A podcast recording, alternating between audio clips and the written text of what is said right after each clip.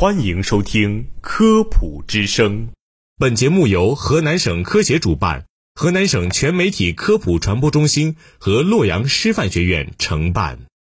从科学的视角探寻生活中的科学原理，探究科学真相，阐明科学现象背后的科学本质，揭示科学答案。我是播音员小叶，我是景林。锦林，你知道反式脂肪酸吗？当然知道啊。总的来说，这是一种会对人体造成伤害的物质，所以我通常不吃含反式脂肪酸的食物。其实啊，你大可不必这么担心。经常会有消费者问了，食品配料表里标注了代可可脂、人造奶油、奶精等成分，它们含有反式脂肪酸吗？为什么其营养成分表里反式脂肪酸的含量标为零？真的有零反式脂肪食品吗？反式脂肪又称为反式脂肪酸、液态脂肪酸，是一种不饱和脂肪酸。它的主要危害是伤害心血管，升高低密度脂蛋白胆固醇，降低高密度脂蛋白胆固醇，导致动脉粥样硬化。仅此一条危害就足够警示大家远离它了。对于食品配料表的担心啊，大可不必。代可可脂、奶精、人造奶油等，并不直接等同于反式脂肪酸。应当这么说，它们的主要原料是氢化植物油，而氢化植物油中可能含有反式脂肪酸。以巧克力类产品为例，你买一款巧克力，一定要仔细看看配料表。按我国相关规定啊，代可可脂含量超过百分之五的巧克力产品，就必须在正面标注“代可可脂”几个字。背面配料表中也会有代可可脂字样，还会有氢化植物油几个字。虽然消费者可能根本不仔细看，但市场上很多包装精美的巧克力中都是含有代可可脂的。天然的可可脂当中完全不含有反式脂肪酸，而代可可脂可能含有少量反式脂肪酸。由于天然可可脂价格高昂，供应有限。代可可脂则可以用其他脂肪大量制造，所以常常用于巧克力糖果、巧克力、巧克力华夫、巧克力冰淇淋、巧克力雪糕、巧克力蛋糕等食品中。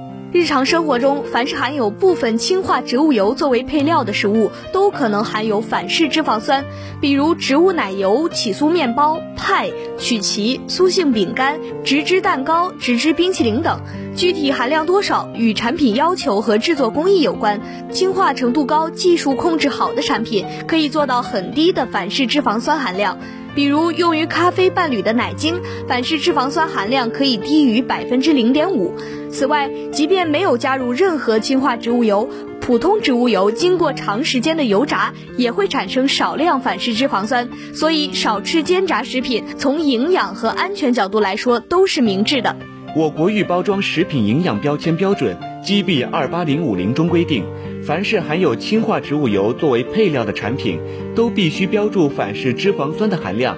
由于这个法规的促进，油脂企业改进了工艺。现在的各种氢化植物油产品当中，反式脂肪酸含量已经大幅度下降了。只要选合格的氢化油，用的比例低一点，是可以做到成品中反式脂肪酸含量低于百分之零点三的，这样就可以合法的标注为零。不过，就算反式脂肪酸为零，也不意味着这种产品就有利于健康，因为氢化植物油产品中通常都含有大量的饱和脂肪，而且维生素、矿物质的营养价值比较低，偶尔吃也就罢了。如果经常吃，实在是无益的。加入氢化植物油配料的产品中不乏大品牌产品，只是多数人既不看配料表，也不看营养成分表，不知道罢了。一个大品牌企业必定有很多产品，其配料各不相同，经常有这种情况：包装的样子看似大同小异，但配料的选择和比例差异较大。有的企业的同一产品在不同国家使用不同配料表，有的是可可粉和可可脂，有的是代可可脂，有的是奶油和奶粉，有的是人造奶油和奶精。大部分消费者买的时候只看品牌，根本不关心食品是什么做的。没有意识去看配料表，了解成分表是什么数据，非要幻想它全是自己想要的配料，那就非常容易被大品牌一定配料好的固有迷思所误导。